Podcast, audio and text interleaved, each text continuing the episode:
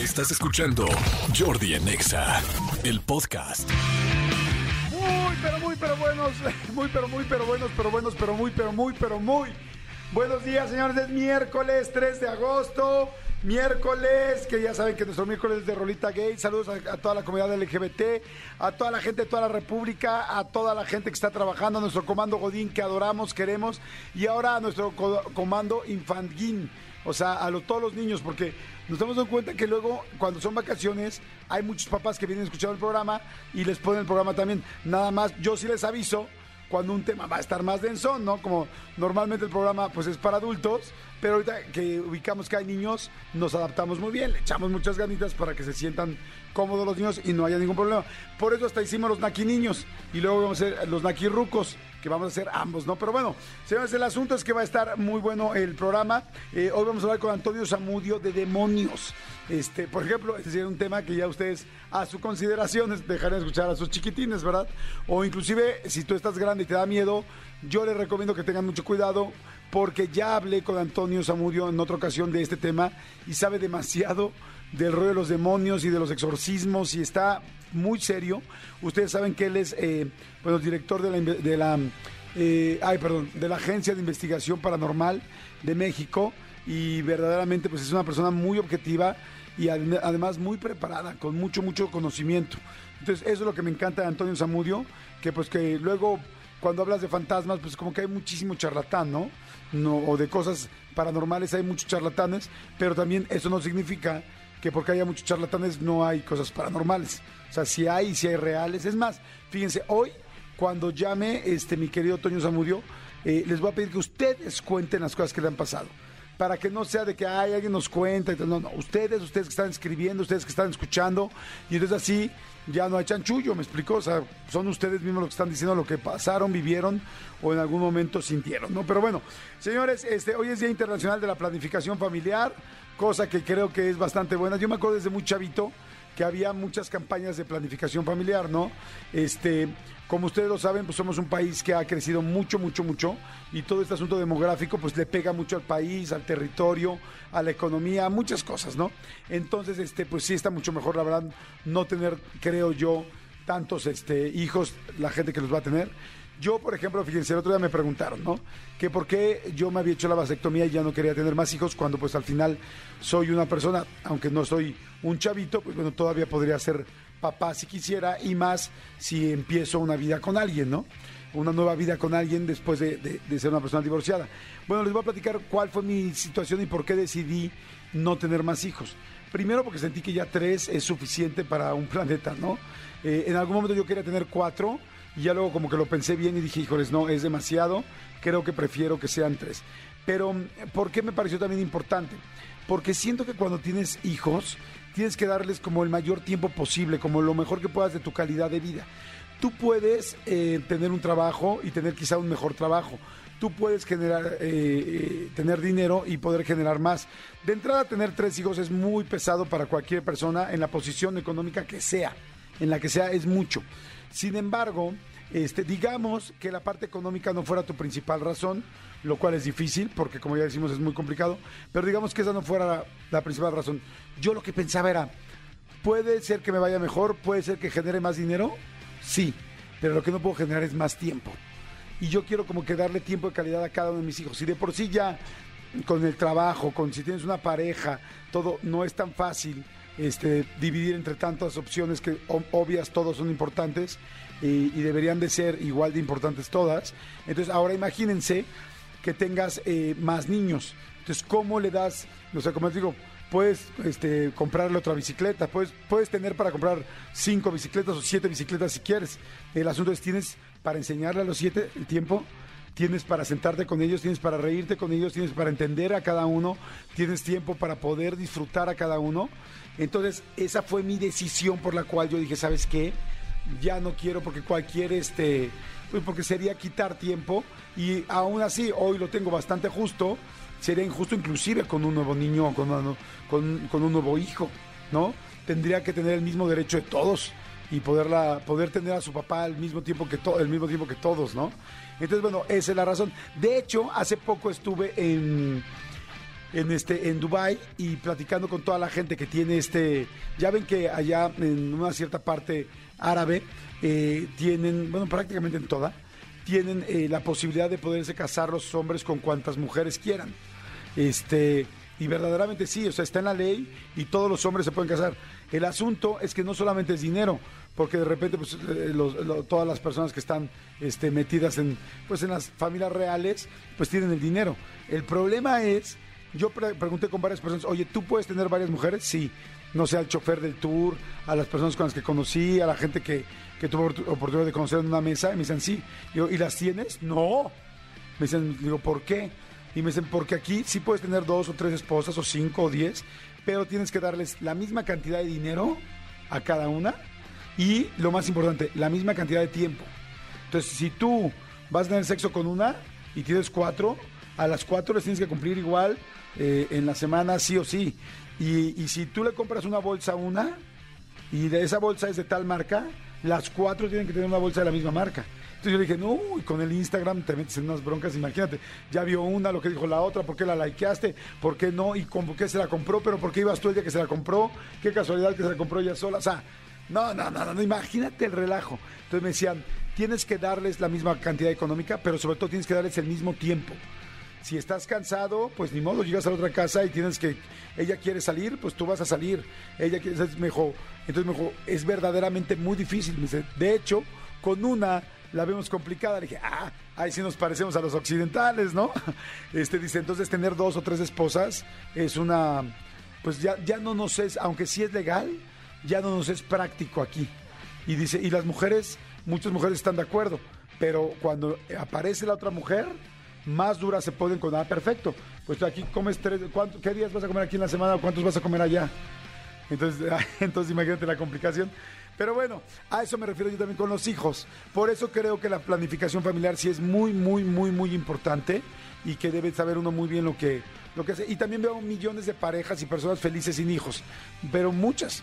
Y les voy a ser muy sincero, yo porque soy papá y soy feliz con hijos, pero si no tuviera, también sería muy feliz. También saldría, viajaría más, ahorraría más. Luego cuando ves a muchas parejas, por ejemplo, gays de hombres y mujeres que deciden no adoptar o que deciden no tener hijos eh, con un vientre, vientre subrogado. O sea, que deciden, no dices, wow, tenemos unos amigos aquí, Manolo y yo, que trabajan con nosotros, Jorgito Ugalde, que dices mis respetos. Con su pareja viajan por todo el mundo, hacen lo que, claro, son dos hombres exitosos, trabajadores, este, que no tienen más gastos que sus, que sus inversiones, que sus patrimonios y que ellos mismos. Entonces, a mí un día me preguntó mi hijo, oye, pa, es que el papá de no sé quién, tal, tal, o bueno, no, no me dijo el papá, ah, ya me acordé. Íbamos hacia Valle Bravo y vimos en la carretera tres Ferraris que iban seguidos. Y este, porque ya ven que luego se juntan los Ferrari, los Porsche, así como que hacen, hay festivales, no, estoy diciendo que sean mis brothers los de los Ferraris. Hay sábados y domingos, ya estoy viendo aquí los ojos de Manolo y todos. No, los sábados y los domingos, en todas las ciudades de México, se juntan la gente que tiene Porsche y se van todos a los Porsche. Se van a carreteras, se juntan los que tienen Ferraris. Tal. Bueno, conclusión, vimos tres Ferraris. Y entonces me dice mi hijo, me dice, oye, pa, me dice, ay, ¿a ti no te gustaría tener uno? Me dice, tú no te, este, tú, a mí me encantaría que tú tuvieras un Ferrari. Le dije, sí lo tengo, mi amor. Y mi hijo, pues ya grande, ¿no? Así de 15 años, ¿cómo? ¿Dónde? ¿Por qué no me has dicho? ¿Por qué nunca lo he visto? Tal, ¿dónde está? Tal. dije, no, mi amor, lo tengo en tus colegiaturas. O sea, o sea, sí, claro que tengo un Ferrari. He tenido el dinero de un Ferrari en tus colegiaturas, en tal. Y yo les puedo asegurar que todos los que somos papás y mamás sabemos lo que hemos invertido en nuestros hijos. Si no tuviéramos nuestros hijos, podríamos haber tenido otros lujos que yo, en lo personal, yo no los cambiaría. Lo que quisiera es tener las dos cosas, a mis hijos y el Ferrari. Y este, pero bueno, eh, a lo que voy es, si invertir en los hijos es muy, muy, muy complicado. O sea que los que no los tienen, felicidades también. Qué rico poder tener, eh, no poder, no tener que gastar en eso y al mismo tiempo tener tiempo. Porque eh, tener más tiempo para ti, como persona, como pareja. Porque eso pues al tener hijos cambia completamente, ¿no? Pero bueno, en fin, señores, este, la vamos a pasar increíble. Va a estar muy bueno. Ya dije que Antonio Zamudio con el tema de los demonios. Tengo un chorro de regalos. Tengo pases dobles para DLD en el Palacio de los Deportes este 13 de agosto. Tengo este, pases para el U-Beat, el evento gamer en Campo Marte el 6 de agosto. Tengo pase doble para los Jonas Brothers en la Arena Ciudad de México el 30 de agosto. Y tengo pases dobles para la fiesta medieval de la que hablamos ayer en Jardines de México, que va a ser el 20 de agosto que va a estar padrísima.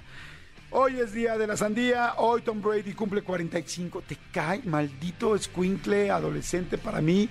45 años con ese éxito, con esa esposa, con esa cantidad de anillos en, en- en los dedos de todos los Super Bowls. Y además el güey galán, galán y fuerte. Ay, vida, no eres justa. Señores, vamos a ir rapidísimo a música. Este, son las 10 de la mañana. Ah, espérense, todavía tengo tiempito. Todavía tengo tiempito, qué bueno. Es que hay una frase muy chida que se les quiere decir de Charles Bukowski. de Charles Bukowski, escritor eh, estadounidense, para todos ustedes, eh, para muchos de nosotros gringo. Por cierto, ¿ya vieron todas las cosas que pasaron eh, de que el hijo de Trump habló de todas las cosas y negociaciones que hay entre Estados Unidos y México, que se acaba de, o sea, de las que hay por debajo del agua que no sabemos?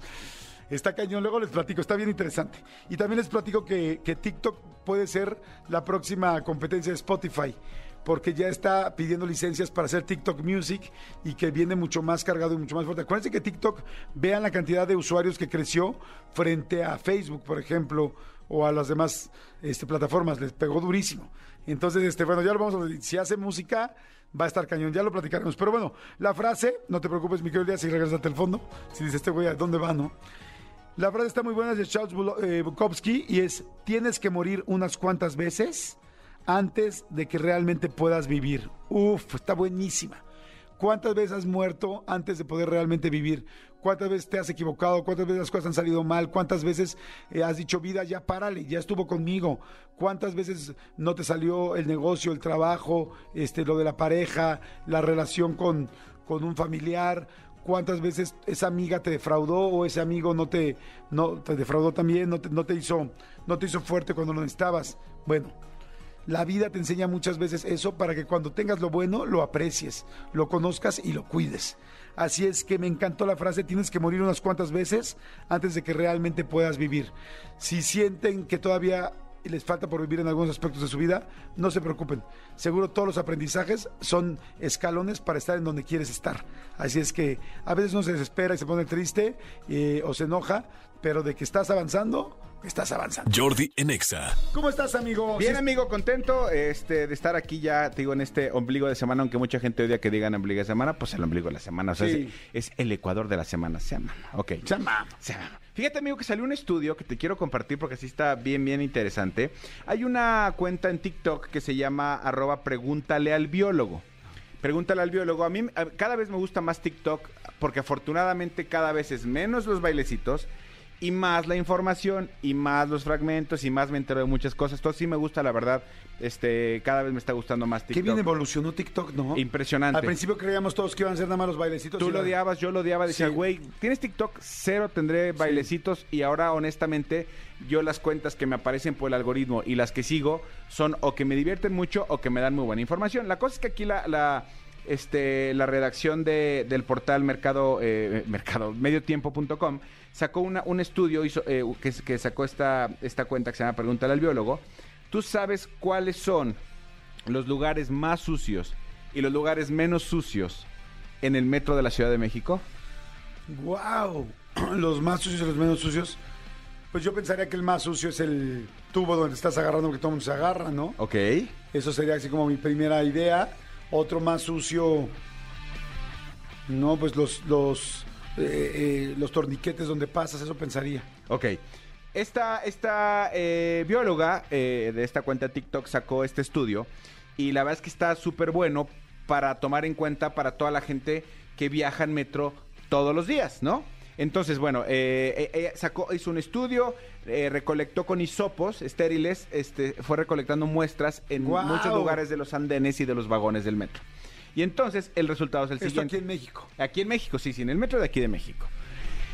El, el experimento, este experimento arrojó que el barandal de las escaleras de llegada y los torniquetes son los lugares más contaminados de todo el metro. Ok, los torniquetes sí. El barandal, el barandal de llegada. de- o sea, el barandal cuando vas este, bajando o vas subiendo, Ajá. ese, eso- son los más este, contaminados porque se, eh, se encontraron muchas colonias de bacterias, hongos y muchísimas cosas. Ahora, La máquina de recargas, ves que ahora tú puedes llegar con una tarjeta, o sea, no tienes que comprar boletos, sino recargas tu, tu tarjeta Sí. este, eh, como si fuera el monedero. También tiene eh, hongos y, y bacterias, pues imagínate la cantidad de gente que pica tal, toca, toca. ¡Wow! Ahora, el, el lugar más, más, más, más sucio, o sea, esos son los, esos son los sucios, Los baños. pero el lugar más sucio, el tubo horizontal de los vagones. Ok, no el vertical, no el, El de arriba. El de arriba. El de arriba, el tubo horizontal de los vagones es el más sucio. Tiene hasta siete colonias distintas de hongos y bacterias. Ay, microvida. Microvida, guácala. Sí, no, guácate. Ahora, Oye, pero sí está bien interesante como para decir, traer tu spray, los geles que nos ponemos, ya no solo por el COVID, sino por siempre. fíjate que, que a lo mejor hasta valdría la pena este, eh, la gente que, que viaja diario en transporte público, un guantecito, amigo. Un guante, si tienes que tomar, pues te tomas con el guante exactamente porque, porque la verdad sí, ¿qué es lo que pasa? Desafortunadamente, muchos de nosotros estamos tocando y luego te tocas la cara, te tocas la tal, tal, independ- deja, deja tu COVID. Yo conozco gente que por este por cosas que ha tocado tal, este, de repente una infección en los ojos, en la boca, este, y cosas, eh, pues, si no graves, sí bastante, bastante claro, serias, sí, por ¿no? supuesto. Ahora, ¿cuál es el lugar más limpio? Y lo entrecomillo, lo entrecomilla este estudio, porque realmente no es limpio, pero dentro de lo, de lo asqueroso, o sea, ¿cuál es lo menos peor? del Yo diría metro? los asientos, la base del asiento. Ok. O el respaldo del asiento. Los asientos Ajá. y los tubos, pero los que están pegados a la puerta, los tubos que van eh, Ah. verticales, pero pegados a la puerta, son los que, este, eh, eh, en, en los que menos bacterias se encontraron. Qué buena información para Está toda la gente bueno, que nos ¿no? escucha. Pues, o sea, está buenísima para toda la gente que nos escucha, porque entonces ya hoy, hoy les puedo asegurar que hoy se van a agarrar de otro tubo. Exactamente, se van a agarrar o se van a tubo. echar, o se van a echar gel saliendo de volada del metro. Pues digo, si quieren, si quieren, yo, yo desde, o sea, vi esta, esta cosa y ya estoy siguiendo a arroba pregúntale al biólogo. Es una cuenta en TikTok. Entonces, para que la sigan, porque de, de repente sube este tipo de datos y la verdad está súper interesante. Está muy buena. ¿Cómo dijiste la cuenta? Arroba pregúntale al biólogo. Órale, para que lo sigan en TikTok. Exactamente. Está buenísimo. bueno. Muy bueno, amigo, muy bueno. Oigan, señores, pues vamos a arrancar con el programa oficialmente. Bueno, ya arrancamos, pero vamos a ir a musiquita y este son las 10 de la mañana con 39 minutos. No se cambien, no se muevan. Ya saben, el programa es de 10 de la mañana a 1, de lunes a viernes. Los fines de semana tenemos lo mejor de... O sea, nada más no se nos muevan de aquí. Exactamente. Pónganle este cola loca ahí al, al estéreo y ya no le cambia. Exactamente, a donde estén no, escuchándonos. Oigan, que por cierto, acuérdense que nos pueden escuchar en línea. Eh, la gente que de repente dice, ¿dónde te puedo escuchar en línea? Hay dos, po- obvi- dos formas, no hay muchas formas, pero una es en la página de EXA, exafm.com, sin el MX, exafm.com y ahí te pone eh, Radio en Vivo Ciudad de México, ahí lo buscas y ahí está, ¿no? Y este, y eh, tú lo sabes hacer muy bien, René. Eh, René les va a dar la explicación exacta en este momento de cómo va a estar acabando de comer. No lo queremos interrumpir, pero porque está comiendo en la cabina. Sí, no, no, no, en el serpentario, sí. que no, no, ojalá que no nos vayan a escuchar nadie. No, nadie, Nosotros nadie. nunca comemos aquí nadie, ni Jamás nosotros los de aquí, ni ellos los de allá. Jamás mente. Entonces, fíjense, ahí les va este, un super millennial, generación Z, más bien, porque yo creo que este está tan chavito que es generación Z, de cómo nos pueden escuchar en línea para si no pueden escucharnos siempre en el coche o tal, o te bajas. Hay varias opciones, creo que está Tuning Radio, creo que está esto, pero se los va a decir René, nuestro, genera- nuestro niño más chiquito. Exactamente. Adelante, ¿cómo estás René? Buenos días. Buenos días. Hola, bebito Fiu Fiu. Fiu, fiu. ¿Qué desayunabas? Un chocolatín. Ah, chocolatín. Qué bueno. Chocolatón. Sí, que normalmente su tipo de gente, o Manolo, le tenemos que decir pan de chocolat. Le pain de chocolat, que, porque en Francia se inventaron, Es- ne- es- nadie de mi es du familia. chocolat. Pa- Du chocolat, exactamente. No sí, tengo de hecho sí es du chocolat. sí Pan de du choco- chocolat. Pan de chocolat, pero René como que no quiso ofender y dijo un chocolate. De hecho, de hecho, hay- un dicho francés muy famoso que dice: toma chocolate, paga Pa- lo que dé. Ah, muy bien. Lo voy a estudiar. Exactamente. A ver, así, entonces, ¿cómo, ¿cómo nos pueden escuchar en línea? Pues solamente te metes a la página de exafm.com y ahí automáticamente se abre eh, una, una pestañita abajo con la con la programación que está pasando al aire. Ah, ok. O sea, tú abres la página inmediatamente a- abajo se abre Te un banner. En vivo, ajá, se aparece un banner en- y ahí dice el programa, o sea, sale Jordi en Exa en vivo y ya. Ah, perfecto. Y que además ya tenemos activa otra vez la webcam. Sí. También ahí en la página se puede ver lo que, Lo que está estamos haciendo. en la cabina. Lo que hicimos ahorita O sea, ¿tengo que guardar mi comida? Oye, ¿y en Tuning Radio cómo se maneja esto? Pues en Tuning, ahí te metes a la... Puedes bajar la aplicación o desde la página y ahí buscas eh, XFM y igual te sale como toda la programación que viene y el programa en vivo. Y, y también si tienes un dispositivo inteligente le puedes decir, Alexa, reproduce XFM Ciudad de México. Sí, eso sí también. Ojalá suceda ahorita en alguna de sus casas. Exactamente, sí, háganlo, por favor. Entonces, Tuning Radio. Ahora, ¿Tuning cuesta o no? No, es gratis. Hay una versión Hay una gratuita y una versión de paga. Ah, pero entonces tú puedes bajar Tuning y escuchar. exa- Nada más que vas a escuchar unos comerciales, ¿o qué? Al principio, cuando abre la programación, busques, escuch- ajá. escuchas un comercial. Y luego ya, lo escuchas Es- lo corrido. escuchas normal. Ah, bájenla, es TuneIn Radio y así ya tú en tu celular. Sí. ¿No? Y la página eh, xfm.com también puede ser desde tu celular. Sí, eh, no, bueno, o sea, eh, a través de un buscador. Ah, y sí, en Safari, o abres este perfecto, XFM. xfm.com. Perfecto. Gracias, muchas gracias, Rencito. Pues ahí está. Para que no nos dejen, no nos extrañen, por favor, o si quieren escuchar el programa al rato en cualquier lugar, háganlo así. Jordi en Exa. Ya estamos de regreso, son las 11 de la mañana con 6 minutos. Este, por favor, toda la gente que viene en su coche, haga la señal del programa, haga la señal del programa para que vean quién más está cerca de ustedes y los podría auxiliar si necesitan algo. Este, a ver, ahí les va la señal del programa. Bueno, antes de eso, nada más quiero decir lo siguiente. Ayer eh, yo salí volando para alcanzar a ver a mi hijo despierto. Y este, y había un tráfico terrible, venía yo subiendo por constituyentes aquí en la Ciudad de México, en fin, una calle grande que podría haber en cualquier parte de la República Mexicana. Y hice una hora más de tiempo porque había un súper, súper congestionamiento. ¿Por qué el congestionamiento? Porque una pecera, una camión, un camión, para la gente que, que no ubica las peceras de la Ciudad de México, había chocado con otro coche y se quedaron en medio de los carriles, hasta arriba de yendo hacia Santa Fe.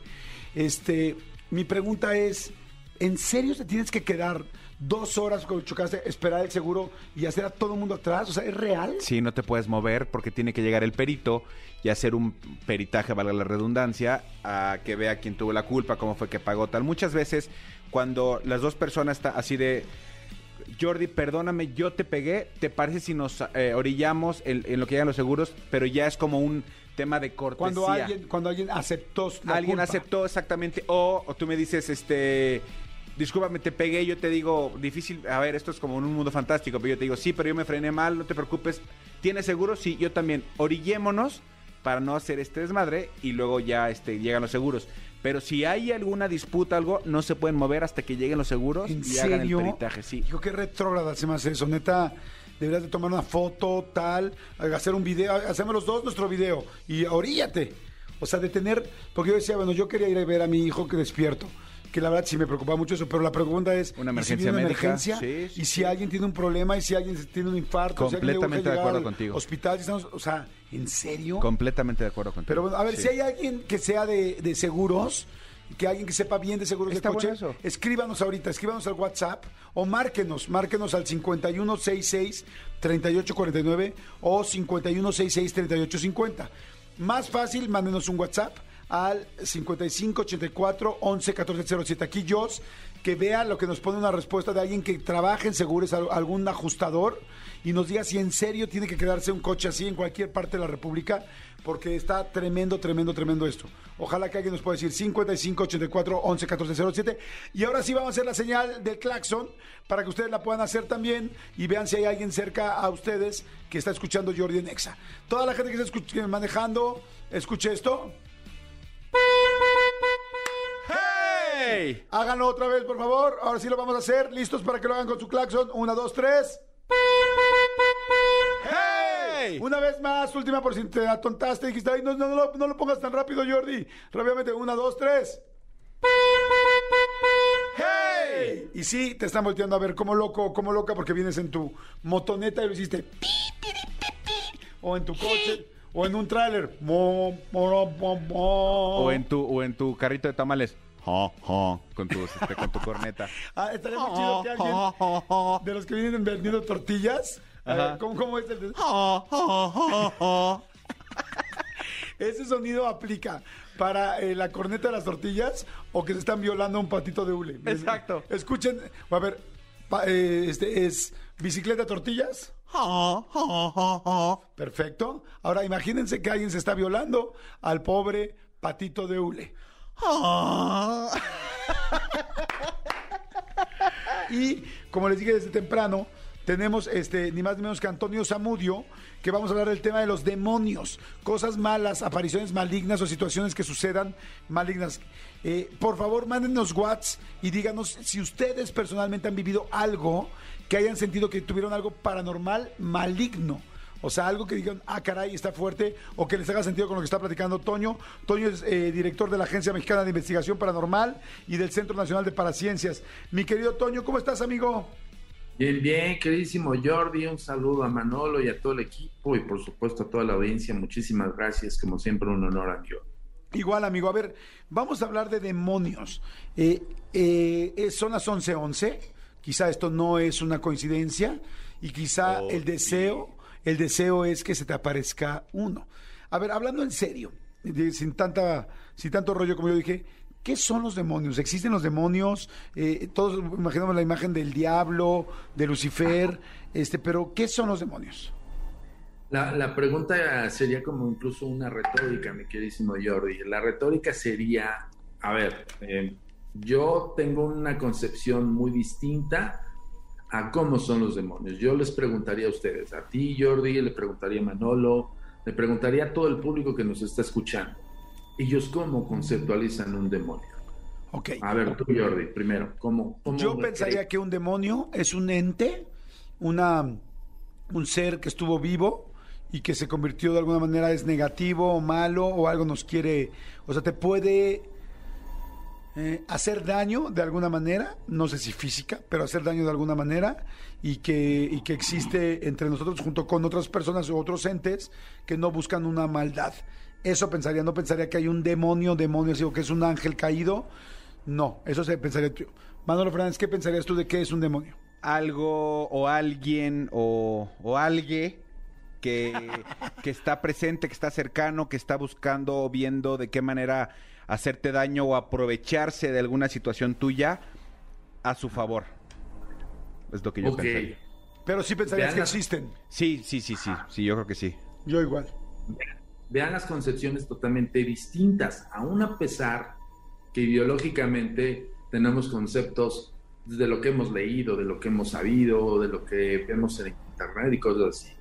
Un demonio en su contexto o en su esencia como tal es un ser creado por un ser supremo más arriba de él, es una especie como de creador, llamémosle Dios, porque aunque no lo crean, los demonios son creados por Dios.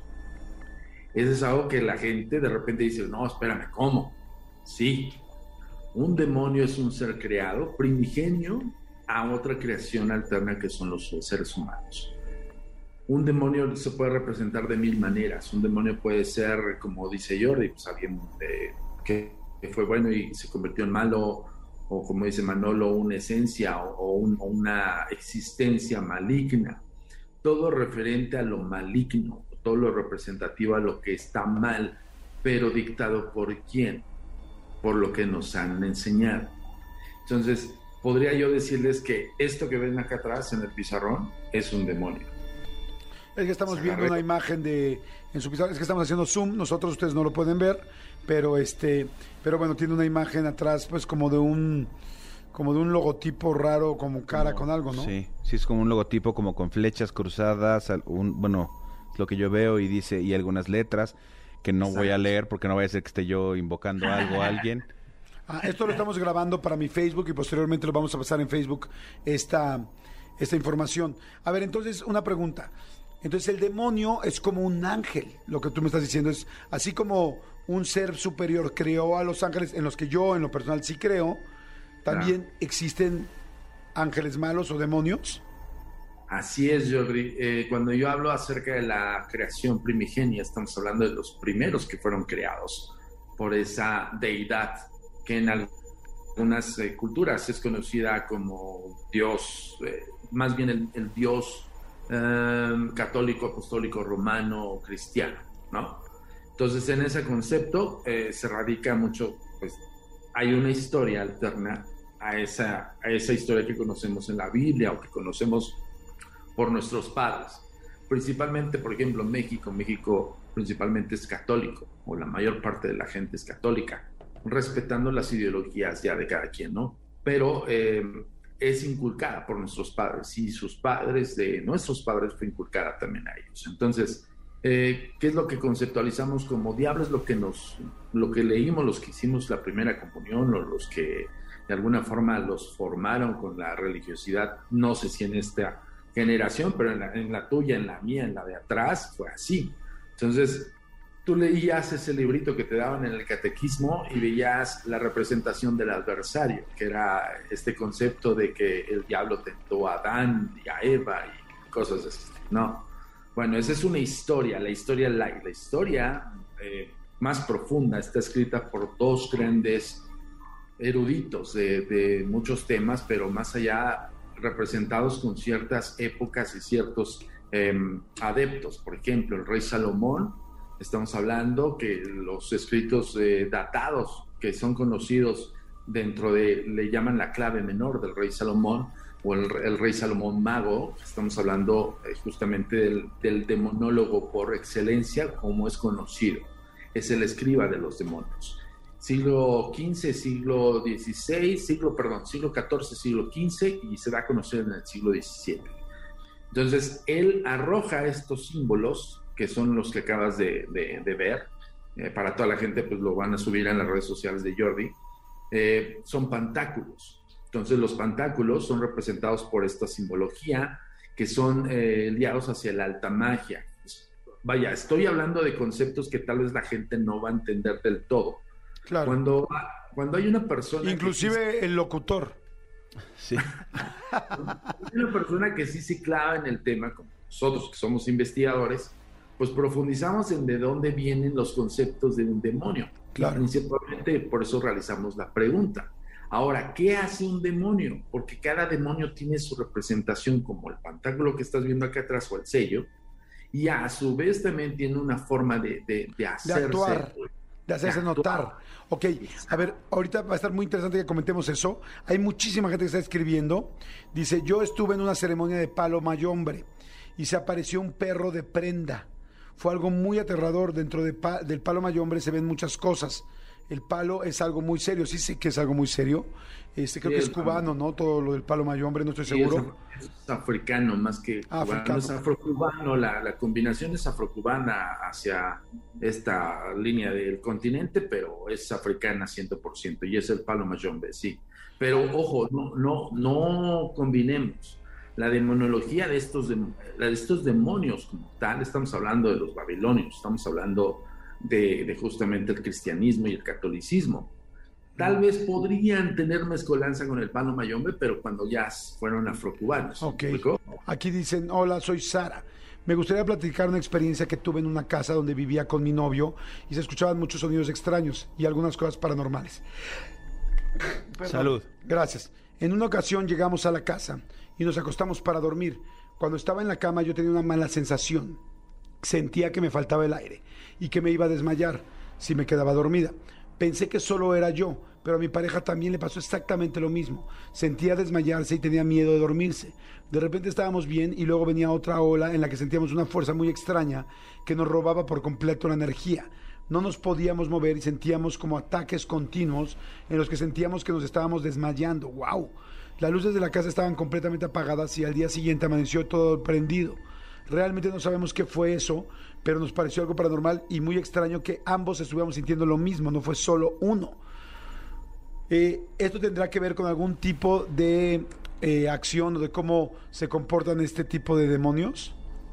Es que es justo a donde iba a entrar Jordi. Eh, el tema es más profundo de lo que creamos, ¿no? Okay. O sea, de repente decimos, ok, una fenomenología paranormal como el arrojamiento de objetos que lo hemos visto aquí en tu programa, este, el, simplemente una persona que no pueda dormir porque está siendo invadida a sus sueños por pesadillas, terrores nocturnos, bla, bla. Eso yo lo remitiría absoluta y es eh, totalmente y llanamente en los espíritus terrenales. Espíritus terrenales, para que no confundamos con estos espíritus, son aquellos espíritus que tuvieron una vida, que fueron una persona, que tuvieron una vida, que fue una muerte tal vez trágica, súbita, no sabemos de, de qué manera y que se quedan arraigadas en espacio-tiempo. Ok. ¿Y esos podrían ser malos? O sea, sí, o sea, aunque te hayas, hayas fallecido y eres una buena persona en la Tierra, ¿puedes convertirte en un demonio? No, no, no, no, no. Es, es justamente hay que marcar esa gran diferencia. El que es eh, espíritu terrenal, que fue en vida una persona, que tuvo vida y que murió de cierta manera, va a seguir siendo un espíritu terrenal siempre. Ok. El que es un demonio es creado primigenio. Cuando yo hablo de primigenio, estoy hablando de creación primaria. O sea, Ok. el primer que Ok. ¿Ok? Entonces, eh, un demonio creado como tal, es, por ejemplo, estamos hablando de un Uriel. Uriel es uno de los arcángeles, eh, incluso le, le llaman el guardaespaldas de Chucho, ¿no? Es una forma folclórica de decirlo, es guardaespaldas de, de Dios, Hijo y Dios Padre. Bueno, Uriel es un arcángel que, fíjate, cómo controla lo que son las huestes eh, celestiales hasta cierto punto de defensa contra los demonios, pero también resguarda las siete puertas de los, de los infiernos. O sea, tienen esta ambigüedad hasta cierto punto de benevolencia y malevolencia. Yo en algún momento lo decía, un, ángel, un arcángel, un ángel, no es el del retablo, no es el- la persona esta con alitas que llega y te dice, ¿Qué "No, vemos? yo soy un oso", y no, no, no, no, no. El- un arcángel te ve como te ve un demonio. Ok. O sea, tienen la misma forma de verte, pero actúan distinto. Exactamente. Un arcángel que está dentro de las huestes celestiales, que son comandados por Dios, son eso, Jordi, son soldados, son sardos. Ellos obedecen órdenes. Un arcángel caído o demonio, que esos son ya los, los convertidos a demonios, son aquellos que desafían las leyes y desafían las, los- las comandas de, de ese Dios creador. Y por ende le tienen una em, bueno, tirria, vamos a ponerlo así, al ser humano. Porque de ahí viene el concepto de la caída. O sea, de ahí empieza el, el fenómeno de la caída y ellos nos ven como si vieran hormigas en la creación. Esa es una forma de expresarlo para que me entiendan las personas. Imagínense la supremacía de un arcángel, aquella persona que es el uno de los más machuchones, aparte déspota y mamón, ¿no? Entonces, y te, y te ve a ti, te ve no solamente por debajo de su hombro, sino por debajo de la planta de su pie. ¡Guau! ¡Qué fuerte! Esa es una forma de cómo nos ven. Hay, hay mucha gente que está escribiendo, dice Jordi, buen día. Hace unos días mi esposa amaneció con un golpe en el ojo derecho y al otro día le apretaron su mano y no la querían soltar. También ha pasado que la abrazan estando dormida y no la sueltan. ¿Qué será? Eh, ¿Puede platicarnos Antonio Zamudio sobre esto? Esto tiene que ver con lo que dices, con la forma de expresar eh, de un demonio hacer algo negativo. ¿Podrá ser un, de- un demonio o solo se pegó contra, contra el buró? La mayor parte de, las aflicciones paranormales, mi queridísimo Jordi, y eso, digo, nosotros lo constatamos continuamente con, todas las historias que nos llegan las personas por, tu parte, por parte de la agencia, es confusión. Una cosa, insisto, es un fenómeno paranormal que yace en, eh, en la manifestación de un espíritu terrenal que te quiere decir algo, que te quiere expresar algo y no haya cómo. Otro es que quiera hacer como influencia negativa, que sí se ha dado. Incluso hay personas que se han enfermado por la influencia de un espíritu que en, en vida tuvo alguna enfermedad específica y muere así. Pero de ahí a orillarlo directamente a lo diabólico, no. Y eso ha ayudado muchísimo la mala información que ya está afuera y por supuesto también las religiones. O sea, la verdad, o sea, la, la religión es una forma de decirte todo aquello que está mal dictado por, que no esté dictado, es el diablo. Y eso está mal, porque justo tenemos estas concepciones tergiversadas. Ahora, cada historia de cada persona es muy individual. Tal vez para esa persona lo ve como algo maléfico al grado de lo diabólico, lo demoníaco. Porque ¿quién está preparado para un fenómeno paranormal vivirlo? Claro. Oye, Nadie. nadie. Hay, hay preguntas buenísimas y muy interesantes. Dice eh, José Antonio, saludos y gracias por mandar preguntas. Dice, ¿qué pasa si adoramos o le rezamos a un demonio? Tenerle fe como a un santo católico. ¿Es bueno o malo rezarle y pedirle milagros? A mí me hace, o sea, me, me acerca esto a la Santa Muerte. No, no conozco muy bien la Santa Muerte, ni conozco cuál es la línea de la Santa Muerte, pero a mí me parece como que podría estar cercano a algo así, pero no lo sé. Mira, por lo regular la, concepción religiosa te hace ver que no puedes adorar imágenes que no sean exclusivas de, pues, de la línea de la religión católica apostólica romana.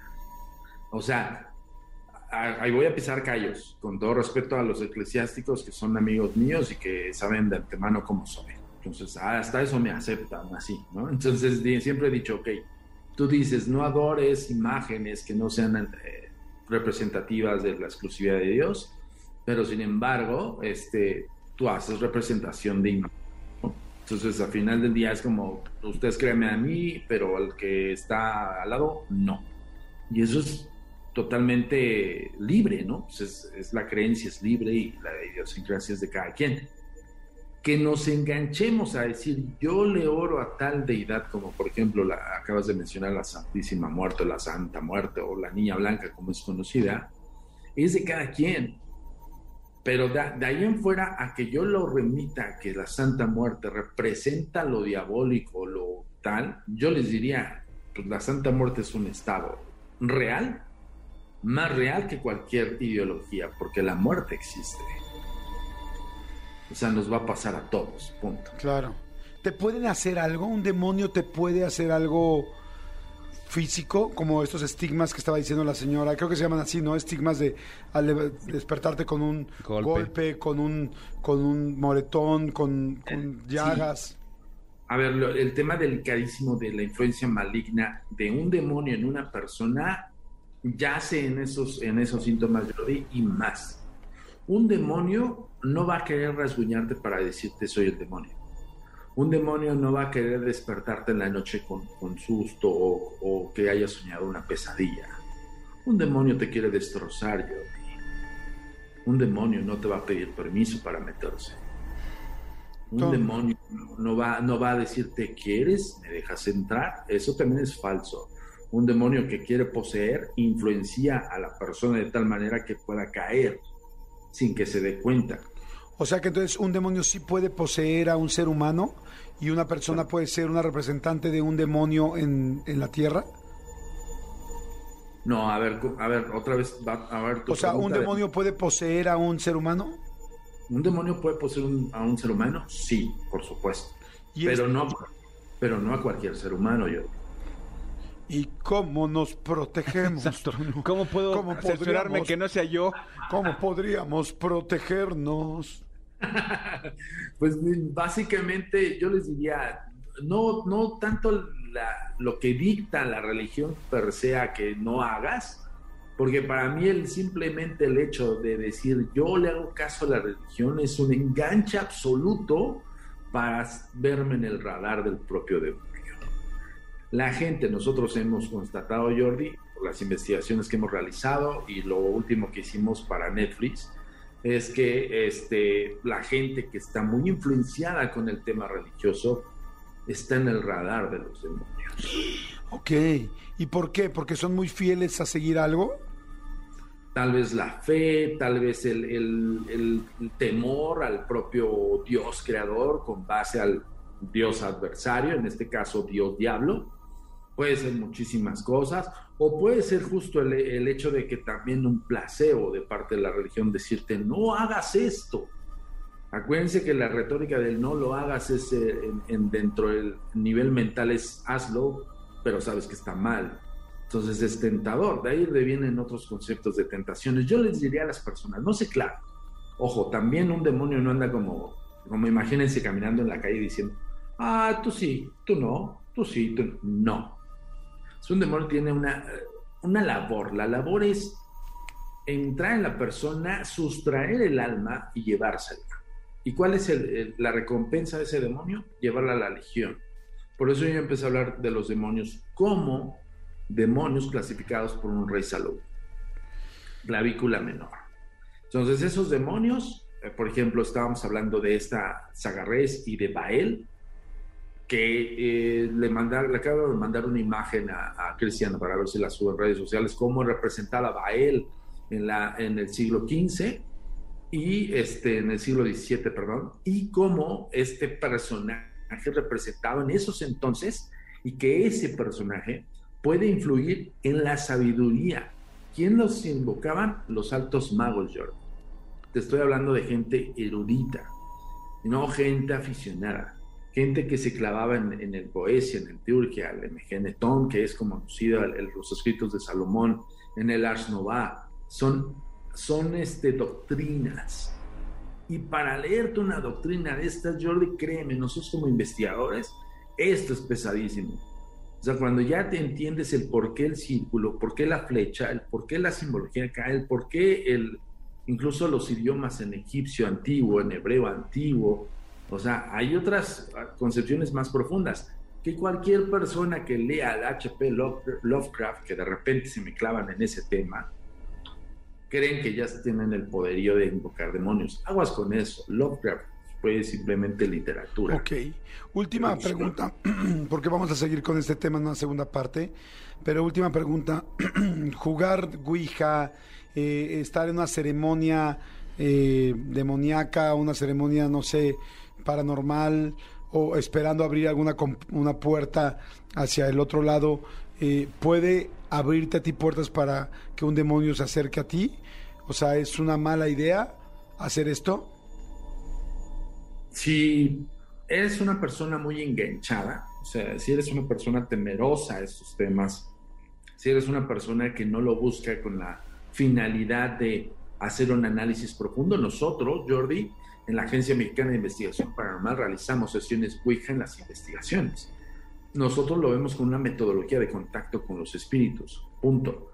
Pero si nosotros nos claváramos en el hecho de decir, no, no lo hagas porque esto es peligroso, porque aquello, mejor no te metas.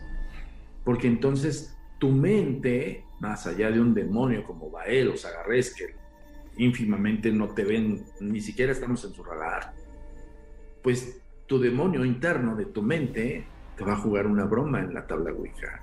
Y en vez de contactar con un espíritu, te va a decir, soy Bael y vengo por tu alma, imagínate. Híjoles, no, yo por eso tengo la verdad mucho respeto con estas cosas. Mejor, así la dejamos. Oye, está interesantísimo el tema. Vamos a hacer una segunda parte para que la gente lo pueda tanto escuchar en radio como ver en, Facebook, en mis redes. Este, Toño, eh, muchas gracias. Sigan mandando preguntas para poder hacer en la segunda parte de este programa. Eh, sigan mandando las preguntas. Y Miguel Toño, ¿cuáles son tus redes? ¿Dónde te podemos localizar? ¿Dónde la gente se puede acercar a ti? Tanto para un caso como las experiencias que tienes para la gente que quiere conocer algo paranormal y cercano.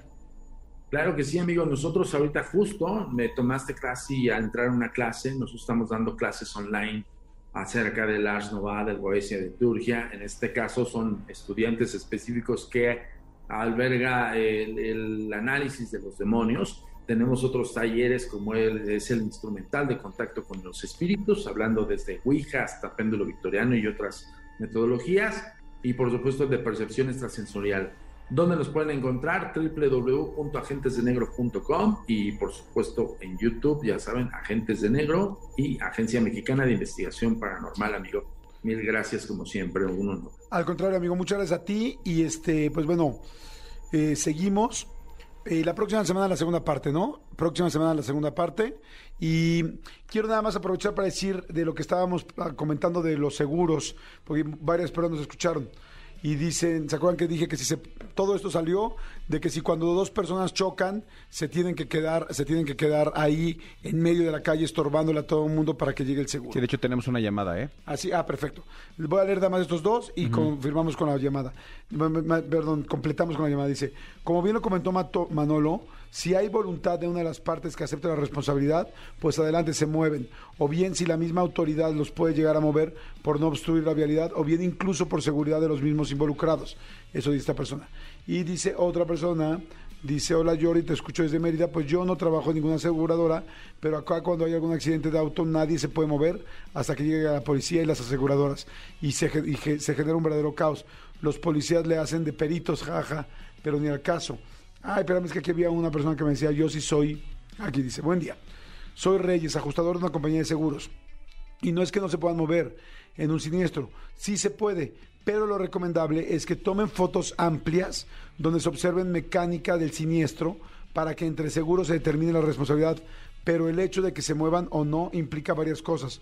Una, de que se dé a la fuga una de las partes involucradas A mí me pasó. que una parte cambie la declaración. Como bien lo comentó Mantolo, si hay voluntad de una de las partes, ah, es que leí nada más la primera parte. Ok, perfecto. Pues sí, o sea, es conclusión, sí se pueden mover. Ah, no, vamos a la llamada, ¿no? Ya no, ok. Eh, sí se pueden mover siempre cuando tomaran fotos o alguno aceptara la culpa y te estás jugando en que uno de los dos personas este, se da la fuga. Que a mí me pasó. O sea, eh, choqué carril alta periférico, le dije orillémonos para que no así. Y cuando yo me salí al lateral, él se, se siguió, ya no lo alcancé. Ok. Y no me Eh. Y en la- el siguiente bloque vamos a platicar con el ajustador. Órale, está, es que está bien interesante ese Sí. punto, porque a todo el mundo nos puede pasar, ¿no? Jordi en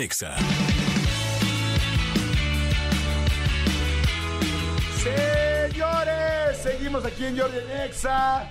Mi querido Manolito Fernández. Eh, es que está, está cañón porque justo antes de irnos a- a- a- al corte nos quedamos con todo este tema del- de, de- de los demonios. La semana que entra vamos a tener la segunda parte con Antonio Zamudio porque la verdad sí quedaron muchas dudas, muchas este, cosas que, que contestar. Pero sí es un tema que yo siempre he dicho hay que respetar. Oye, estaba pensando de los artistas y gente conocida y pública, ¿a quién le ves cara de demonio? Yo, por ejemplo, a Salvador Cervoni. Salvador Cervoni, sí. Sí, puede ser de- así como de diablo, ¿no? Así como de, ¡ah! Así como que tiene Sí. una, cara, una cara maligna, Fuerte, ¿no? Fuerte, exacto, con rasgos fuertes. Joaquín Cosío.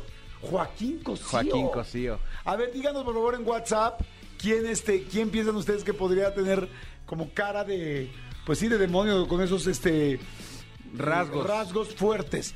¿A dónde pueden mandar un WhatsApp, mi querido Elías? Diles por favor rápidamente. Escríbenos al WhatsApp de Jordi en Exa. 5584 11 14 0 5584 11 14 0 ¿Aló? Jordi en Exa. A ver, Luis Felipe Tobar. Luis Felipe Tobar, sí. eh, De hecho, Luis Felipe Tobar sale como medio de diablo en una eh, película que se llama este. ¡Ay! La de Ángeles Flores y Fuentes, ¿cómo se terminó llamando? Este. eh, llamada, llamando al diablo, Llamando al ángel. cielo, llamando a un ángel. llamando a un ángel, Sí. ahí sale un poco como si fuera demonio. Pero si dices Joaquín Cosío está pero pintado. Eh, el burro, el burro podría ser un, un diablito. ¿El este, burro Van Rankin? El burro, ajá, este, como, como cagadón, como chistosón. Sí. El Diablito High, no. El Diablito, no. No. No, no tiene cara. La voz sí la tiene como de demonio, pero, pero nada más. La, voz y el, y, y el este y, y el apodo. Amigo, aquí ti- hay- un tweet que te quiero leer porque eh, necesitan de tu ayuda, de tu ayuda. Jordi Rosado. Dice, hola chicos, soy Jazz Barrón, eh, Jazz nos escucha todas las mañanas. Dice, por favor mándenle un saludo a mi hija porque hoy se va a estudiar a Estados Unidos. Su papá y yo la vamos a extrañar muchísimo. Por favor, los amo, hacen mis mañanas. Y por cierto, ella ya sabe que Jordi es su verdadero papá. se llama Katy, se llama Katy su hija y se va a estudiar a Estados Unidos hoy. Este, Ay, que por favor le manden un saludo. Katy, mucha suerte, que te vaya increíble, disfrútalo mucho, sé que Mucho vas a éxito. extrañar, pero es una gran oportunidad en la vida que mucha gente uh, quisiera tener y no hemos tenido. Qué bueno que te la van a dar tus papás. Exactamente, aprovechala mucho y disfrútala. Abrazo gracias, No. grande a Katy y gracias Jazz por siempre escuchar el programa. Dice, yo creo que cara demoníaca y hasta la voz, la de Sergio Sendel. Y eso lo hace muy atractivo. Soy Va de Miranda, los escucho todos los días, los quiero mucho. Mira, otra vez otra gente dice Sergio Sendel. Sergio Sendel, sí, sí, sí, sí, Sergio Sendel. Mira, otra vez dicen, tiene rasgos de demonio Sergio Sendel, Ismael, César Évora. Mm, No. La voz nada más, ¿no? La voz, pero no, el, el- el rasgo no es tan fuerte. Dicen, Joaquín Cosío ya salió de poseído en una película, no me acuerdo cómo se llama. Dice, por eso, ¿cuál? Belzebut. Ah. Ah, ah, en Netflix. mira nada más. Hay, hay una serie ahorita en Netflix que se llama Lucifer, ¿no? Donde sí sale Ah, un sí, demonio. Sí, pero, es todo menos eso. No, es todo menos eso. Sí, sí, sí, todas quieren- quisieran con ese sí, diablo. ya, ya mi mujer se la pasa viéndole, le dije, ¿puedes dejar ya tu diablito caliente? Sí, igual mi hija ve cañón Lucifer. Sí. Pero bueno, en fin. Oigan, rapidísimo, aprovecho para decirles que este eh, está en la línea Sergio Sosa, director comercial de la compañía de compañía de seguros ANA. Este, que además es muy Sí, conocido. es, es- es- ha venido aquí a la cabina y es, y es un buen, buen cuate mío. Y justamente le escribí por todas estas dudas que teníamos de lo que, de lo del choque que te tocó el otro día y, y que- de ayer que no pudiste llegar a ver a tu hijo. Sí, Sergio, ¿cómo estás? Jordi, gusto saludarte. ¿Ahí me escuchan bien? Sí, Muy perfecto. bien, perfecto. Oye, Manolito, Sergio. un abrazo. Igual, hermanito. Oye, es que tenemos varias preguntas. Fíjate, ya nos, nos platicaron un poquito qué es lo que pasa. Todo el asunto surgió, o la primera idea surgió, de que los coches cuando chocan, luego se quedan a la mitad de la calle haciendo un tráfico tremendo, y este, y si se pueden o no se pueden mover, que porque pues va a llegar el seguro. Pero dices, oye, ayer llevábamos una hora y media de tráfico en dos arterias principales porque dos cuates no se movían. Entonces, todo empezó por ahí, pero hay varias preguntas que queremos hacerte. La primera sería la misma. Cuando dos personas chocan, ¿se tienen que quedar ahí en medio de la calle? Mira, el, el contrato de seguro es importante. Este foro, te lo agradezco, Jordi, porque todo se rige bajo un contrato. ¿no? Tú cuando, cuando aseguras tu coche, contratas este, con una compañía algunos derechos y obligaciones. Ajá. Dentro de la, la obligación es no mover. Sería Sí. lo, lo ideal. Te estamos Te perdiendo. estamos perdiendo. ¿Ahí me escuchan? Ah, Muy mal. Muy mal. A ver, a ver otra vez, cuenta del 1 al 5. Ahí, ahí, Ahí uno, mejor. dos, tres, sí. cuatro, cinco, Sí, ahí. decías, la obligación es no moverse. Sí, dentro de unas de las cláusulas que tienen las compañías de seguro es, es tratar de que los vehículos permanezcan como sucedió el evento, ¿no? Obviamente una ciudad tan caótica como la nuestra, pues hay, hay, hay momentos en los que eso pues, entorpece el tránsito de forma importante. Entonces, hoy nos valemos de medios digitales como los teléfonos celulares que te permiten tomar una fotografía que permita ver la magnitud de los daños, este, los semáforos, si estuviera un semáforo, la esquina, todo ese tipo de cosas, ¿no? Eso ayuda mucho al ajustador, que es el que va a llegar a, levantar este, los hechos del, del evento. O sea, sí te podrías, o sea, en tu contrato dice que obligatoriamente te tienes que quedar, pero hoy en una situación complicada sí podrías orillarte siempre y cuando saques videos y fotos. Sí, sí, eso, eso ayuda. Y lo más importante, eh, creo que lo decían ah, antes, bueno, cuando estaba este tema hace unos minutos, pues es un, es un contrato de buena fe. Entonces la declaración de cada una de las partes se vuelve fundamental. O sea, si, si el otro dice, oye, te dice ahí cuando chocaron, sí, perdón, yo no me frené por decirlo, y cuando llega el ajustador te dice, oye, no, tú fuiste el que no te frenaste, va a haber un tema, ¿no? Va a haber un tema porque está cambiando lo que dijo en un principio, ¿no? ¿Cómo, ¿Cómo hace el ajustador para saber si lo está cambiando o no? Si las unidades estuvieran en el lugar donde sucedió el siniestro, de inmediato ve cómo fue la mecánica del evento y dice, oye, pues está mintiendo el señor A o está mintiendo el señor B. Entonces, por eso son todos esos elementos los que hacen buscar la responsabilidad en caso de un siniestro. ¿Qué pasa, eh, mi querido Sergio, si, como dice, en el caso de ayer Jordi eh, tu- eh, le, eh, le presenció este accidente, había eh, estorbaban, si te mueves literal eh, 500 metros adelante, aunque haya este pleito, si te mueves tantito más adelante, nada más para no entorpecer, ¿esto puede ser complicado por el tema de- de- del peritaje?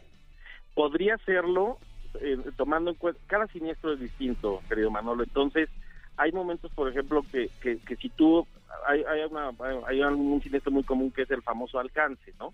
¿Cómo es Eso el quiere decir alcance? Que tú le pegues al de, al de adelante por no guardar tu distancia, Ajá, pero atrás de ti te puede pegar otro, sí. entonces ya no sabes si, si el otro te pegó primero y eso proyectó tu coche para pegarle al de adelante. Ok. Entonces, estas famosas carambolas, cuando ya mueves los coches, se vuelve un poco más complicado saber quién fue el responsable. Pero, pero te pongo un caso mucho más complicado. Pensemos que atropellaste a alguien, ¿no? Uf. Entonces, o hay una persona lesionada. Ahí lo primero que se tiene que hacer es salvaguardar la vida de la persona que esté lesionada, aunque tenga que moverse los vehículos, ¿no? Entonces, eso sí es importante cuando llegue el ajustador hacérselo ver, o incluso cuando se hace la llamada de reporte. Decir, oye, ¿sabes qué? Nos vamos a mover porque hay una persona lesionada. Oye, ¿sabes qué? Ya llegó una ambulancia, se fue la otra persona. Eh, eso es fundamental que cuando se haga la llamada a cualquiera de las cabinas de la compañía que sea, se trate de decir todo lo que está pasando en ese Los momento. detalles. Eso es fundamental, ¿no? Decirlo. Nos vamos a tener que mover porque porque fue una estamos en la entrada al periférico, ¿no? Bueno, si no nos movemos, pues nos vamos a tener que parar el periférico dos horas, ¿no? Claro. Entonces sí es importante en ese momento de la llamada tratar de dejar claro qué es lo que está pasando para que desde ahí se, se ya la declaración empiece a tener su fuerza, ¿no? Oye, una pregunta, Sergio. Si yo agarro y digo, a ver, si yo pegué, o sea, y que mi seguro pague, ¿lo puedo hacer o no? No, eh, tenemos esta mala costumbre, Jordi, de que de creer que el que pega paga y a veces no es así. Como como el contrato de, seguro automóvil se rige para los temas de responsabilidades por el, el reglamento de tránsito, hay momentos que tú pudieras tener la preferencia, debiste de haber pasado y el otro te ganó, pero tú le pegaste, ¿no? Por decirlo de alguna forma, en la parte de atrás del coche Pero te correspondía pasar a ti. pero te correspondía pasar a ti. Entonces el ajustador va a llegar y decir, oiga, a ver, sí, el coche de Jordi fue el que pegó, pero usted te pasó. ¿no? En un cruce que no hay semáforo, por decirlo. Pero, pero, pero es que, Dime, dime, dime. pero es que sí, es que sí me pegó Jordi cuando me pegó. Yo le pegué, yo, yo le he chocado dos veces a Manolo, está terrible. Sí, sí. Pero sí pagó mi hay seguro, una carga moral fuerte, ¿no? Sí. Hay una carga moral fuerte, Sa- pero las compañías se rigen por una guía de deslinde que está con base en el reglamento de tránsito. Oye, Sergio, y a, y a ver, y quitándote la camiseta ya de, de- de lo que representas de tal, tal, tal, tal, así como, como ciudadano. Sí, sí muchas veces los, los ajustadores o los seguros evidentemente buscan el beneficio para pues para que la aseguradora pague menos. ¿A, a qué voy con esto? Una vez que Jordi y yo tuvimos un incidente y literal Jordi, estando yo estacionado, Jordi con su camioneta me pegó a mí. Y Ajá. llevábamos mucha prisa, llegó su ajustador, llegó el mío y Jordi dijo, a ver, yo tuve la culpa enteramente, él estaba estacionado, yo, yo, yo pago, nos tenemos que ir los dos. Y aún así, con la declaración de Jordi y tal, su, su seguro quería ver la manera de sacarle un beneficio a mi seguro. O sea, entonces era de, dude, estaba yo estacionado, llegó él, me chocó, él ya te dijo, yo le pegué. Y aún así querían sacar un beneficio. Eso está gandalla, ¿no? Mira, yo, yo llevo mucho tiempo de. No, no, Se, se Se, fue, se se te fue. estás perdiendo. Sí. Qué casualidad que con esa respuesta se le perdió la... Exacto. no, uno, No, no es dos, cierto. tres, A ver, ahí, vuélvete a cambiar de lugar. uno, dos, tres, Quita tu coche del medio del periférico y oríllate. No, no está. perfecto. A ver si lo podemos volver a contactar. Ahí está. Ahí está. Ahí estás. Pero no, ahora sí la respuesta de Manolo, ya te escuchamos. Sí, hombre, era la pregunta complicada que no la podía responder, pero bueno. Mira, yo llevo cerca de 25 años metido en esto y nunca, y en temas directivos y demás, y nunca ha sido la directriz de ninguna de las compañías donde yo trabajo beneficio o que nos paguen los siniestros, una instrucción de, de, de ¿no? Se está, No, se está acordando mucho. Sa- ¿Sabes qué podemos hacer? A, a- a ver si luego mejor invitamos a Sergio que venga y Sí. que la gente nos pregunte dudas que tengan. Este, digo, independientemente de marcas y eso, de, de compañías de seguros, que toda la gente que tenga dudas que nos diga y, y un día lo traemos y, y, y nos, sol- nos soltamos con la, con la sarta de preguntas, ¿te parece? Ahí, Sí. ahí, ahí se- ahí mejoró un poco la comunicación, ¿no? Sí. Sí, ahí mejoró. A ver, Ah, a ver, intentémoslo por última vez. Venga. Claro, y, y alcancé a escucharte, Manolo, con gusto. El día que ustedes quieran, los acompaño y, y sacamos un tema que es bastante interesante. A ver, la respuesta. Directo, no es una instrucción de parte de las compañías. Hay a veces diferentes formas de ver un siniestro y los criterios que toman los ajustadores. Yo te diría que sí, en efecto hay ajustadores que a veces eh, no, no lo hacen de la mejor manera, como ajustadores que lo hacen casi siempre bien. Para eso es muy importante que cuando presenten una propuesta de servicio, manifiesten este Sí. tipo de cosas. Vamos a tener que cortar. Perdón, perdón, mi Sergio, sí se escucha muy mal. Estábamos intentando a ver si podemos es- entender entre líneas, pero se está Es complicando. más, compl- sí, porque vamos a hacer una imprecisión. Mejor, Exactamente. me- Mejor eh, veamos eso de, de- de luego hacer algo, algo integral de seguros. Pero muy interesantes todos los puntos que nos dijo. Gracias, Ser- eh, Sergio Sosa Arcel, es director comercial de la compañía de seguros ANA. Sergio, ¿alguna teléfono o algo donde la gente pueda contactar a ver si eso sí lo alcanzamos a escuchar? Claro, sí, sí, sin problema. Este, creo, creo que ahí se medio corta porque también te Sí. medio entrecortado, pero si, si, me lo permites, por medio de Manolo, Órale. te mando ahí los, los datos para que, los para no se vaya a cortar. ¿no? Gracias, Sergio, claro. Muchas gracias. Oigan, este, pues, está bien interesante, la verdad, Sí. bien, bien, bien interesante todo este asunto. Pero es indispensable tener un seguro, eso sí, eso sí, de lo que sea y para todo es indispensable tener un seguro. Jordi en Exa. Oigan, y este, es momento del expediente X, suéltalo por favor, mi querido Elías. Expedientes X. Porque hasta los temas más irrelevantes merecen ser comentados. Jordi Rosado en Exa. Es momento del expediente X y te veo con una sonrisa de que está bueno, amigo. Sí, amigo, sí, sí, la verdad es que está, está bueno. Te quiero contar este expediente que sucedió aquí en, en Veracruz, tierra que conoces y conoces muy bien. En y- Veracruz, amo Veracruz. Y tierra de, de donde es mi querida Jarocha Parcera, mi querida Gaby Nieves, que también es veracruzana. Por ahí dicen solo Veracruz es bello, ¿no? ¿Que es una canción o qué? No sé. Sí, hay una frase que se dice solo Veracruz es bello, que la verdad se me hace muy gandalla, porque hay muchos lugares bellos. Me gusta Veracruz, pero hay muchos lugares bellos. Sí, hay muchos lugares bellos y también este, Veracruz tiene lugares muy feos, como todos los lugares tienen lugares muy feos. Exactamente. Vamos a ser honestos. Pero bueno, este expediente. Te, te voy a hacer una pregunta que quizá este, te va a sacar de onda, o quizás no, quizá ya lo tienes como muy pensado. ¿Ya sabes si te gustaría que te cremaran o te, o te sepultaran en un panteón? Amigo. Cuando te mueras. Amigo. Amigo. ¿Por qué me preguntas eso, amigo? No, pues no sé, yo, yo tengo muy claro que yo quiero que me cremen, yo no quiero que me, que me entierren en un panteón. No, amigo, estoy jugando. Sí, por supuesto. Sí, yo también que me cremen.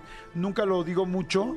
De hecho, fíjate que yo tengo una persona que me dijo, oye, el día que yo me muera me gustaría esto, esto, esto, y hasta lo apunté en mis notas. Ajá. O sea, como para poderle ayudar por si en caso de.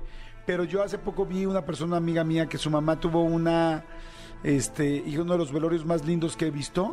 Fue en su casa, todos felices, todos de blanco, todos atacados de la risa en la foto, porque dijo, así lo quería mi mamá y así lo hice, no voy a decir el nombre por respeto, pero le, le escribí y le dije, corazón, qué padre, qué padre lo de tu mamá, dije, así quiero. Y de hecho te iba a compartir después a ti, amigo, que eres tan cercano, este, pues oye, si algún día me, bueno, no sé, algún día, obvio me voy a morir algún día, pero más bien si me muero próximamente, pues háganme este menjurje, no háganme esta tertulia. Por favor, amigo, te, te- pido que, que- que lo hagas y yo, yo, yo haré también lo propio contigo. A mí me tocó alguna vez eh, una- un funeral de, de- del esposo de mi tía, que él pidió que en el momento, eh, él, él era de, él era chino.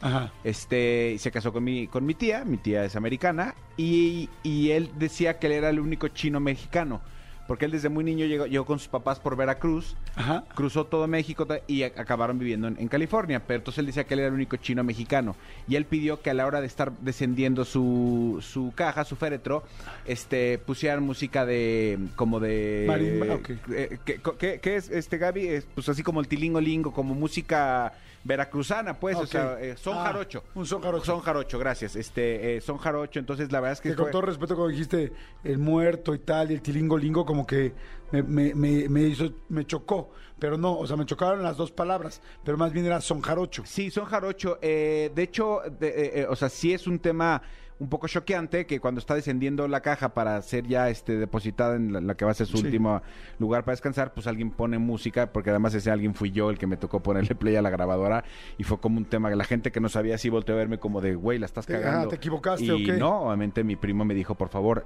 en, este momento tú haces esto. Pero ¿Quiénes bueno, son jarocho? Exactamente. ¿A qué voy con esto? Este, mucha gente antes de morir sabe perfectamente cómo quiere ser recordado, qué quiere decir en su epitafio. Eso sí, por ejemplo, yo, yo no sé qué, qué- qué quiero que diga mi epitafio. Yo este, tampoco. pero bueno, ¿qué, qué, qué- qué quiere que tenga su nicho, su tumba, tal, tal, tal? Y tal fue el caso de doña Catarina Orduña Pérez. Una mujer de 100 años, doña, doña, de, doña Catita. Doña Cata. Doña Catita le decía, la, la recordaban, este, Doña Catita, de 100 años falleció, ella es en mi Santa la Veracruz. Y ella le dejó perfectamente claro a la familia lo que ella quería en su, en su tumba e incluso en su epitafio. En especial se lo encargó a su nieto porque dijo, esta, esta petición no me la van a conceder. Lo sé, conozco a mi familia, no me la van a conceder. Que mi nieto se imponga ante todos que y la mi haga. nieto, exactamente, te lo dejo por escrito, que mi nieto se encargue de que esto sea mi tumba y esto sea mi epitafio. Ok. Y entonces desde... ¿Tienes idea, nada más, perdón Sí. por interrumpir, de qué te gustaría en tu epitafio? Dices que no sabes, pero ¿alguna idea? Eh, no, una cosa así como como vivió para amar a sus hijos, alguna cosa así. Sí, vivió para sus hijos. No sé, no tengo idea. No. Arriba el Atlante. Sí le dije a mi Un, mujer, dos, tres por mí, por todos mis compañeros. sí le dije a mi mujer fuera de cotorreo que en mi nicho es que, eh, en, en donde tenemos nosotros las urnas de la de, de mi tío en paz descanse y mi abuela en paz descanse, junto a nosotros, ahora sí que un vecino de mi tío de- en su urna le iba al Atlante. ¿Y cómo lo sé? Porque tiene, tiene su, su urna eh, con sus cenizas y tiene un par de boletos de juegos del Atlante y tiene ¿En ahí un, serio? un- un caballito. Entonces dije, entonces dije a mi mujer, así quiero la mía, así quiero la mía, que tenga algo, algo del Atlante. Obviamente me dijo que estoy loco, pero pues sí. Ay, no, yo la, me la quiero decorada. La quiero decorada con glitter, la quiero con flores, morada, si es posible, rosa, violeta. ¿De Marta Sofía? De Marta Sofía. Amigo. Amigo. De las flores más caras que hay. Lo sé. Este, ¿cómo se dice? Que son que no son Artificiales. artificiales. Sí, porque si la- quieren comprar unas flores, unas plantas o unas flores impactantes artificiales que se vean reales siempre, pónganle Marta Sofía. Sofía con PH. Exacto, y Marta también creo. Marta, Creo que unos- sí. Marta Sofía. eh, Son de las mejores, si quieres, que por qué siempre cuando llego la orquídea se me muere y quieres una orquídea en tu sala, busca Marta Sofía, pídelas en línea, no sé, aquí en México hay. En los grandes almacenes ahí Sí, venden. son las mejores, no conozco unas mejores, Sí, están padrísimas. solamente padrísimas. la gente como Manolo las compra. Sí, sí, sí. De hecho, de hecho yo, yo supe que se llaman así porque Jordi tiene una y todavía tiene el sticker abajo ahí en su sala. Y tiene unos árboles de Navidad irreales, ¿eh? Eso sí no los he visto. Sí, cañón. Dice Marta Sofía. Sí, mira, los dos son con H. Oye, pero bueno, es muy buena. No conozco a la señora Marta Sofía, pero felicidades. Oye, este, ¿qué te dice? No, a mí, ¿sabes qué me gustaría que dijeran mi epitafio real? Así, si tuviera que decidir algo así ahorita rápido, así como Sí. fue, fui muy, muy feliz, pondría. Claro. O sea, algo así pondría. Porque realmente sí lo he sido. Sí, sí, sí, sí. eh, eh, fui muy feliz. Sí, fui, fui bendecido. Sí, no lo sé. que tengo de muerto lo tuve de feliz. Exactamente. Ándale, algo así pondría. Sí, o, o- o sabes que tú que eres una persona tan, tan buena, yo, yo pondría lo que tengo de duro lo, te, lo tuve de blando. Porque fui- fui- fuiste una persona bonachona, amigo, fuiste una Gracias, persona amigo, me buena. gusta ese. Sí, sí, sí, Órale. pero, pero sonaría muy raro. Sí, exacto. Bueno, ¿cuál es la cosa esta? Ya, ya nos desviamos por, to- por otros lados, pero bueno, doña Catita, mujer de Misantla, Veracruz, falleció a los 100 años y su última voluntad, su última voluntad, y que recientemente su nieto la llevó a cabo, Fue fue que en su tumba se erigiera arriba de su tumba un pene gigante. No es cierto. Un pene gigante, No es cierto. un órgano reproductor masculino, Un nepe gigantesco. el cual ella, ella, doña Catita, de 100 años antes de morir, dijo, y quiero que lo bauticen como la venuda. No es cierto, güey. Amigo, no es te estoy, te, o sea, te estoy, te estoy hablando en serio. Pongan la venuda aquí Te estoy hablando en serio. Aquí está la foto. A No mí no me vas a dejar mentir. A mí no me vas a llamar mentiroso. Guau, pero además es un pene bien hecho que se ve completamente Es con gigante. testículos tal, o sea, no manches. Es gigante, es gigante. Pero además la señora de 100 años, pues todavía le daba este sabor al caldo a ese No, no, no, no, no, no. Lo que pasa es que ella, eh, ella pidió, ella siempre consideró eh, el, el, El la, falo. la- el falo, el- la figura del pene como, como un, un icono de valor, respeto y coraje, no tanto de morbo. Ella decía que era que le, que le- le producía demasiada, este, demasiada Respeto. respeto tal. Este, eh, el, el artista, tú te preguntarás quién hizo esto. Fue un artista llamado Isidro Labonet. Es un constructor que normalmente se dedica a la elaboración de lámina y plásticos y tinacos. Y ahora se rifó con esta, con esta pieza bien, ¿eh? que tiene casi 280 kilogramos de peso, o sea, casi 300 kilogramos de peso, ¿no? Y con circuncisión y todo. Dice, y fue realizada en colores rosas con tonalidades claros y oscuras. ¿no? No manches. Por eso es que la venuda, como se llama eh, La obra. la- la obra de este, de este hombre, este, está ya encima de, de- de- de la tumba de esta mujer.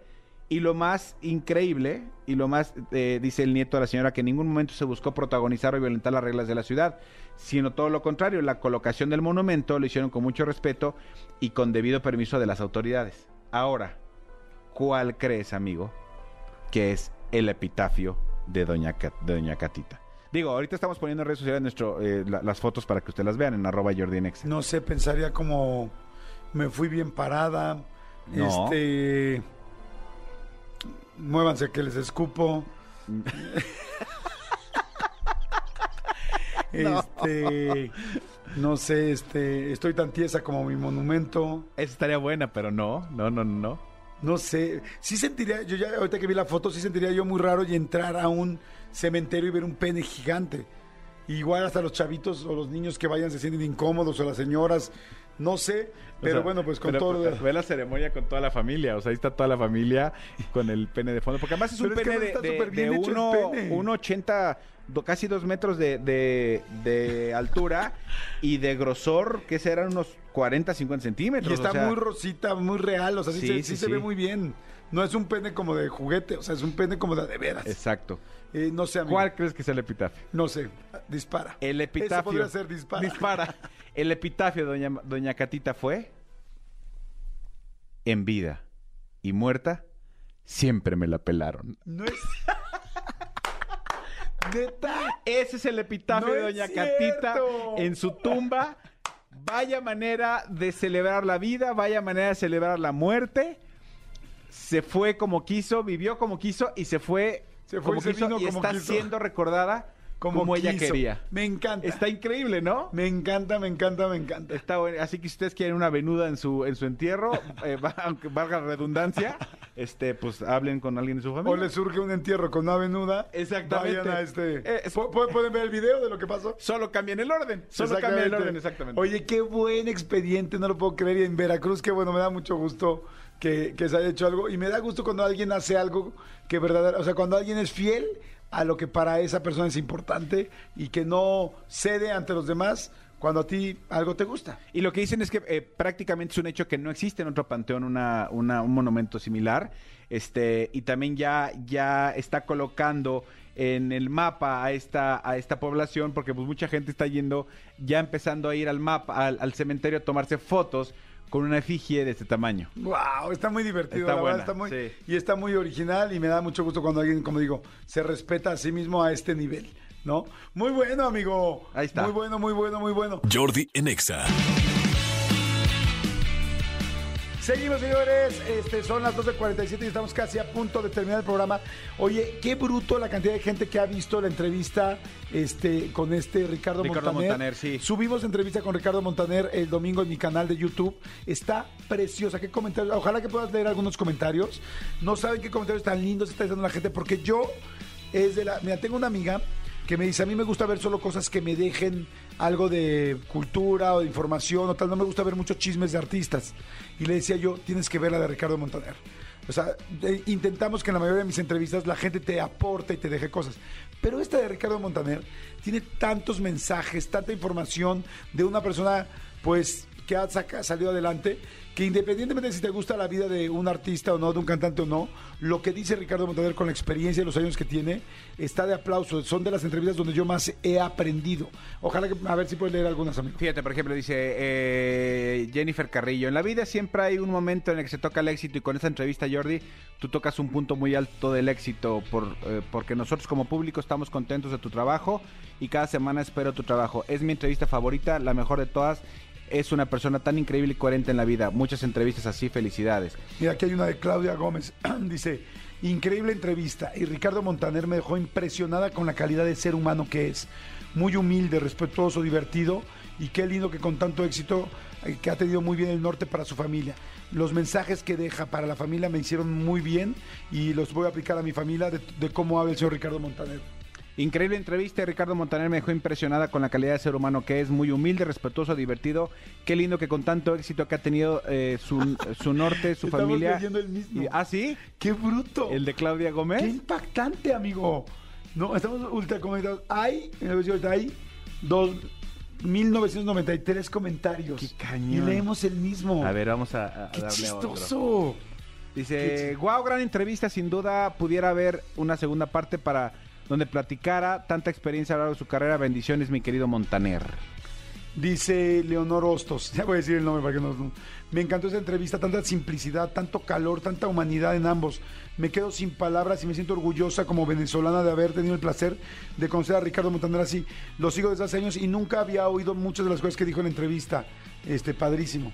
Chivis Sandría, casi lloro, de verdad, es un ser humano único. Me encantó que te dijera esas palabras tan sentidas, Jordi. Eres un gran entrevistador.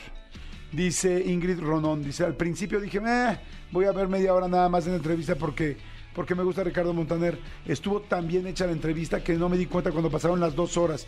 Qué forma de dejar mensajes del señor Montaner. Debería de darse, dedicarse a dar conferencias, es fantástico. Me sumó más que muchas cosas y, este, y cursos que he hecho últimamente. Qué excelente entrevista. Gracias, Jordi. Ricardo, eres un tipazo. Dios los bendiga a los dos por tan hermosos mensajes, dice Poblana 10. Karina Castro, estamos hablando de la entrevista que este, me hizo favor de darme eh, el señor Ricardo Montaner que está en mi canal de YouTube, que subimos este domingo. Dice Karina Castro, lloré con el comentario de Ricardo a Jordi y cómo enriqueció el detalle de los zapatos. Fuera del gran artista y del buen entrevistador, había dos seres humanos que entrevista, mucho que aportar. Bueno, en fin, la verdad. Eh, es que para que vean que no nada más leemos las buenas. A que, a- Sí, me- encanta esta, eh, me encanta esta de, de- de la gente bipolar. No voy a decir su nombre para no ofenderla, pero dice, este, Jordi, qué bueno que alguien te, te dijo que escucharas. Qué bueno que por primera vez dejaste hablar al invitado. La mayoría de tus entrevistadores este, no los dejas platicar las historias completas. Les preguntas y luego los interrumpes. Jordi, me encantan tus entrevistas. Ya es hora de dar el siguiente paso. Jordi, publica dos entrevistas a la semana.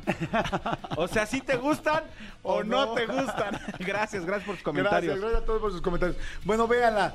Este, ponen nada más YouTube, es muy fácil. Me pon- abres YouTube y en YouTube, en el buscador de YouTube, le pones Jordi Rosado con Y. Acuérdense que mi Jordi es con Y, no con J. Y-O-R-D-I latina, Jordi Rosado. Y ahí te salen ya todas las entrevistas. Este, que, que si en el segundo o tercer lugar te sale una fotito mía donde salgo con saco negro y playera blanca. Ese es el canal. Ahí le picas al canal y ahí este ya pues ahí vienen todas las entrevistas y te puedes suscribir, es gratis suscribirte y así siempre te llega la información. Sí, vale mucho la pena que suscriban porque también así nos ayuda a nosotros a que siempre sean gratis las entrevistas. Exactamente. Señores, nos tenemos que despedir, gracias. Este, eh, bueno, algo importante que queremos decir es que hay muchas entrevistas, además de, bueno, ya vamos a llegar a la entrevista 100. Sí, sí, sí, en sí. realidad ya llegamos. Exactamente, pero, estamos en pero este vamos- periodo, viene una sorpresa importante por la entrevista número 100. Exactamente. Eh, gracias a todos, gracias mi querido eh, Elías, gracias Cristian y, y mi querido Tony por la producción del programa, gracias René por estar en las redes, gracias mi querida Gaby Nieves por toda tu ayuda, gracias mi querida Jos igual, Manuelito muchas gracias. Al contrario, gracias a ustedes. eh, nos escuchamos mañana completamente en vivo. Le, le queremos mandar un beso grande, grande, grande en esta producción a alguien que es indispensable, que sin ella no este, tendrían ustedes la- el, el contenido. Mi querida Almita, que está aquí por. eh, Almita, que es la encargada de toda la edición y de todo lo de los podcast. Fue su cumpleaños el día de ayer. Ay, Así que mi querida Almita, Almita. muchas felicidades. Te Que queremos. Dios bendiga esas manos. En Y- todos sentidos. Y todo, todo en general. Esas dos manos Dios, Dios bendiga a todos tus pares. de ojos. De ojos, de manos, de orejas. orejas. Oigan, dice rapidísimo, porque lo vi así al final ahorita en WhatsApp. Dice, Jordi, Jordi, soy Cristina. ¿Por qué no están los programas en Himalaya? Tengo una semana sin escucharlos y los extraño. Es que están en Spotify, ¿no? Están en Spotify, en iTunes. No sé por qué Himalaya los habrá bajado, pero en todas las demás plataformas están los programas todas las semanas. Acuérdense que estamos en podcast todos los días. Nada más busquen en su plataforma, por lo que veo Himalaya, no sé por qué los bajó, pero pues búsquenlos en Spotify, en iTunes, en Amazon Music, donde sea. ¿Sale? Nos escuchamos mañana, pásenla bien. Bye. Escúchanos en vivo de lunes a viernes a las 10 de la mañana en Exa FM 104.9.